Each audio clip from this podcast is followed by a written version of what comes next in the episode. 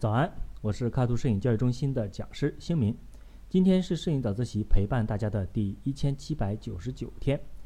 这两天啊，我刚拍完一组赛博朋克风格的产品照片儿，正好啊把拍摄过程中的心得和经验趁热分享给大家。很多时候，第一眼看见一个画面，我就可以说啊，这是赛博朋克风格。但是要让我更准确地描述出这种风格的特点，我就发现啊，这是一个需要从长计议的事情了。既然要拍一个自己并不熟悉的风格，那首先呢，我还是要先了解一下这种风格的特点，别搞错了方向。于是我查了一些资料和电影的剧照，结合网络上的定义呢，我自己总结下来的赛博朋克风格，在这次拍摄中可以参考的关键词有两个：先进和崩坏。参考相同风格的电影画面，遍布大街小巷的霓虹灯以及它们所带来的偏冷的整体色调，是一个非常好的表现先进技术的元素。而为了表现末世崩坏的感觉，我决定整体使用暗调，这样呢，霓虹灯光也更容易凸显出来。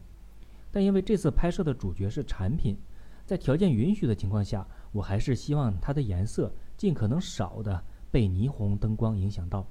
所以这次我把产品和背景拉开一段距离，分成两个区域曝光。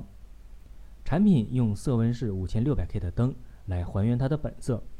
打在背景上的灯分别装了一橙一青两个色片，让背景的冷色调里带一点点暖色，来增加画面的对比度。为了搭建末世的场景呢，我买了一些铁丝网、铁锁链，给它们都喷上了黑色的哑光漆，而且故意喷得很不均匀，这样就做出了类似磨损的痕迹。用 LED 灯带摆出造型，充当霓虹灯。准备了这些，还是觉得有点不太够。我又从网上找了两个齿轮的图片打印下来，自己用纸皮照着图片做了几个废旧齿轮。随着拍摄经验越来越多啊，我发现像这样需要自己 DIY 道具的情况也越来越多了。很多道具要么买不到合适的，要么就是成本太高。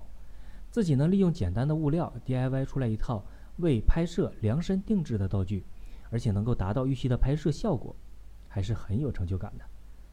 总结一下，今天其实主要分享了面对陌生风格时的一个思路。首先，通过查阅资料、相关风格的电影等等，对这个风格有所了解，并且抓住这种风格的特点。然后，根据这种风格的特点，决定整体的画面调性、布光方案以及场景道具的准备。最后，没有办法在市面上获得合适的道具时，别轻易放弃已经成型的方案。我们还可以 DIY，不是吗？好了，今天的早自习就到这里了。别忘了，由喀图深圳摄影会和雅昌合办的时空摄影展已经进入征稿第二阶段，面向喀图全国的地方摄影会进行征稿了。名额有限，机会难得，大家千万不要错过。想参展的小伙伴可以点击第二条图文链接了解展览和投稿的详情。我是喀图摄影教育中心的讲师清明。